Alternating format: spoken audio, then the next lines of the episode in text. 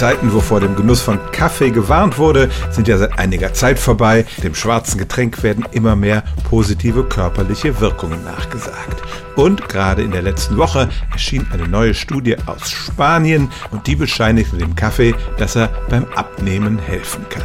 Allerdings reicht es dazu nicht aus, sich in den Fernsehsessel zu setzen und Kaffee zu schlürfen. Die Wirkung, um die es hier geht, tritt nur im Zusammenhang mit körperlicher Ertüchtigung auf.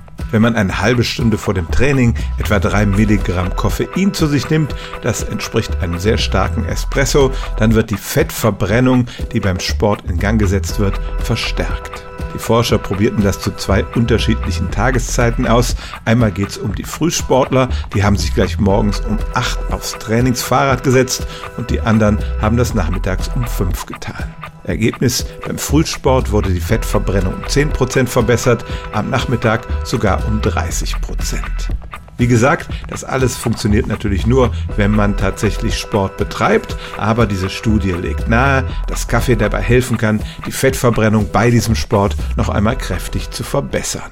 Stellen auch Sie Ihre alltäglichste Frage unter stimmtz.radio1.de.